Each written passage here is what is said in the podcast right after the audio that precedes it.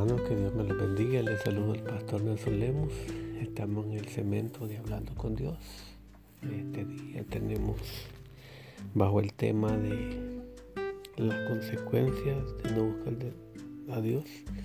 Eso lo encontramos en el libro de Segunda de Crónicas, capítulo 15, versículo 13. Y dice aquí, y cualquiera que no buscase a Jehová, el Dios de Israel, muriese grande o pequeño, hombre o mujer. Y juraron a Jehová con gran voz y júbilo al son de trompetas y de bocinas. Todos los de Judá se alegraron de este juramento, porque de todo su corazón lo juraban y de toda su voluntad lo buscaban y fue hallado de ellos. Y Jehová les dio paz por todas partes. Curiosamente, podemos ver de que el mensaje no era halagador ni alentador, simplemente estaba acá una ley dada por Dios que dice claramente que el que no buscase a Jehová muriera, sea grande o sea pequeño, hombre o mujer. Pues podemos a pensar en estos días qué, qué esperaríamos o qué resultado tendríamos si se aplicara una ley similar a la que Dios está dando acá.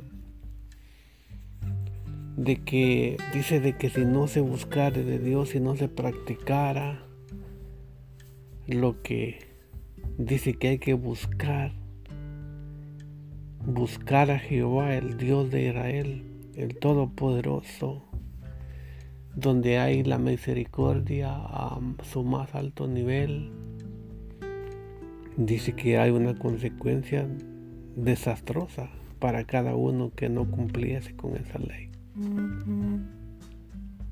Ahora tenemos, pues, de que dice que no importa la grandeza o la pequeñez que tuviese la persona, simplemente con no buscar a Dios ya estaba condenado. Usted y yo tenemos algo que nos ha sido dado sin buscarlo. Hemos tenido una promesa de que todos los que hemos creído en Cristo Jesús tenemos la oportunidad de poder llegar a ser salvos por medio de Él.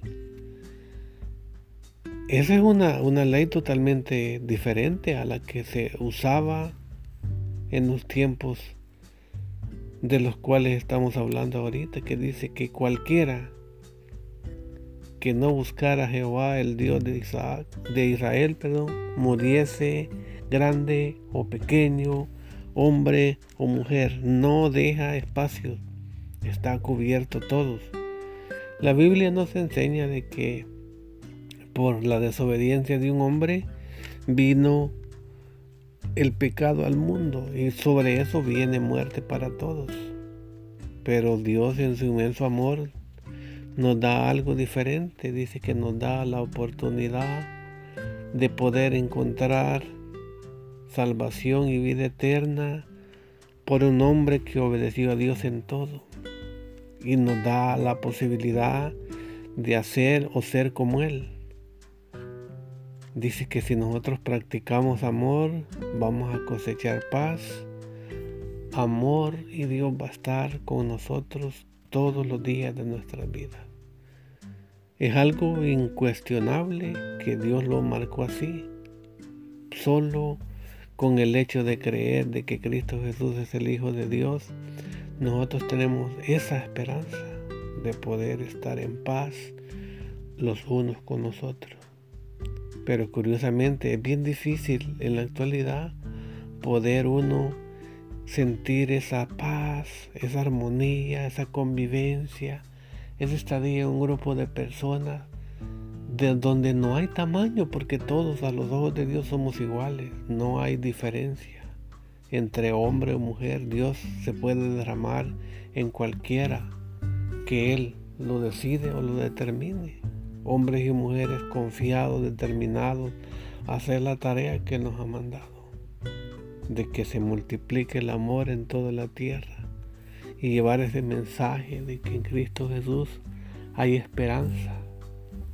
De que todo lo que hay que hacer es que cambiar nuestras costumbres, nuestra vieja forma de vivir y tener una vida ordenada, alineada con lo que la palabra enseña, de que hay que ser luz en medio de las tinieblas y buscar la paz con todos para que se, pues, se pueda ver de que el príncipe de paz que nos fue dado nos está dando una nueva oportunidad amigo, hermano que me escucha, no importa el lugar donde estés, no importa con solo que puedas entender lo que yo he tratado de explicar en un corto, un tiempo corto, de que cada uno de nosotros estamos haciendo la voluntad de Dios, pero de cada uno de nosotros depende, la decisión es de cada uno, buscar a Dios o no buscarlo. Dios ya te mandó a buscar, ya mandó a su Hijo a dar su vida para que tú ganes la tuya. Así de que mi recomendación y mi anhelo y mi deseo es de que tú busques a Dios mientras pueda ser hallado. Busca a Dios y busca a través de la lectura en la Biblia. Ahí está todo el consejo, ahí está toda esperanza, todas las grandes oportunidades de que Dios nos ha dado para poder llegar a encontrar un punto de equilibrio y tú puedas identificar lo bueno de lo malo, lo santo de lo profano, lo celestial con lo terrenal. Y Dios quiere que todo hombre y mujer pueda buscar de Dios en sus momentos de aflicción, en sus momentos de amor, lo que sea, pero buscar a Dios y que Él nos dé ese momento de esperanza, ese momento de confianza, de armonía, de que podamos estar en, esa comunión con Él para poder tomar sabias y buenas decisiones.